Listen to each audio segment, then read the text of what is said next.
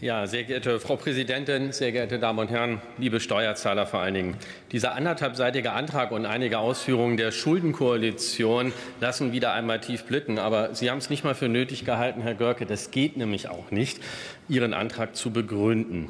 Unter dem Titel Mobilitätsgeld statt Pendlerpauschale verbirgt sich nämlich nichts weniger als ein für mich Angriff auf unser Steuersystem in Gänze, meine Damen und Herren.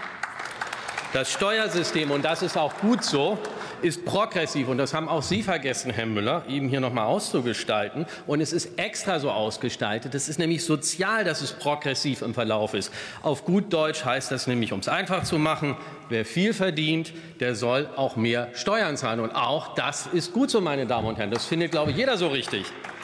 Das heißt aber auch umgekehrt dass der logischerweise, der mehr Steuern zahlt und dann eben es so in Anrechnung bringt, weil er schon vorher deutlich mehr Steuern gezahlt hat, auch etwas mehr durch den progressiven Verlauf herausbekommt. Und liebe Kollegen von der CDU, Sie haben ja schon mal auch dort versucht, zu Lasten der Arbeitnehmer, das seien ja auch mal gestattet, entsprechend die Pauschale zu entfernen. Und dann gibt es das schöne Urteil vom 9.12.2008, Werktorprinzip, es klang an, es war Ihre Regierung, die dort massiv gegen die Verfassung verstoßen hat. Und ich zitiere mit der Erlaubnis der Präsidentin aus den Leitsätzen des Urteils.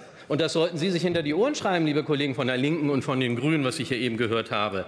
Der allgemeine Gleichheitsgrundsatz des Grundgesetzes verlangt vom Einkommensteuergesetzgeber eine an die finanzielle Leistungsfähigkeit ausgerichtete, hinreichende, folgerichtige Ausstattung seiner Belastungsentscheidung. Und das ist genau der Grundsatz, den es geben muss. Es muss auf die steuerliche Leistungsfähigkeit abgestellt werden. Und wer eben keine Steuern zahlt, Herr Görke, der kriegt eben dann in diesem Grundsatz auch keine Erstattung. Im Weiteren spricht das Bundesverfassungsgericht, und auch da sollten Sie zuhören, davon, dass die finanzielle Leistungsfähigkeit am jährlichen Nettoeinkommen bemessen wird, also nach der Höhe der Einnahmen minus beruflicher und betrieblich bedingter Aufwendungen. Das ist auch für viele Gewerbetreibende und Freiberufler wichtig. Wenn also die Belastung progressiv ausgestaltet ist, dann sind logischerweise nochmal als Repetieren die Entlastungswirkung etwas größer. Und das hat nichts damit zu tun, dass dann ein System nicht sozial ist. Was vielmehr für die Menschen dort draußen nötig wäre, wäre eine Entfernungskostenpauschale, wie wir es gefordert haben, von 40 Cent pro gefahrenen Kilometer, und zwar ab dem ersten und nicht eine größere erst ab dem 21. Kilometer, meine Damen und Herren.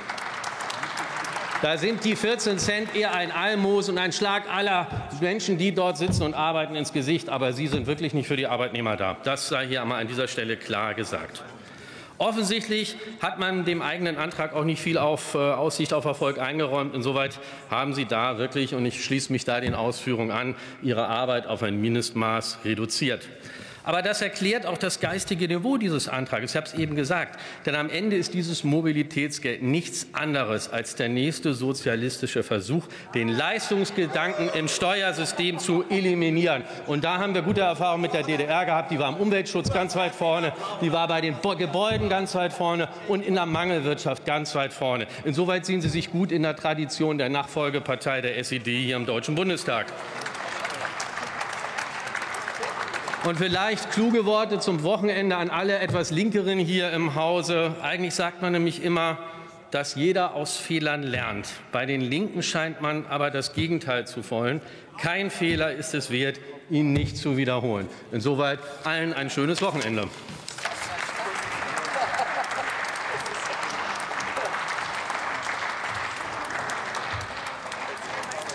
Nächster Redner für die FDP-Fraktion Markus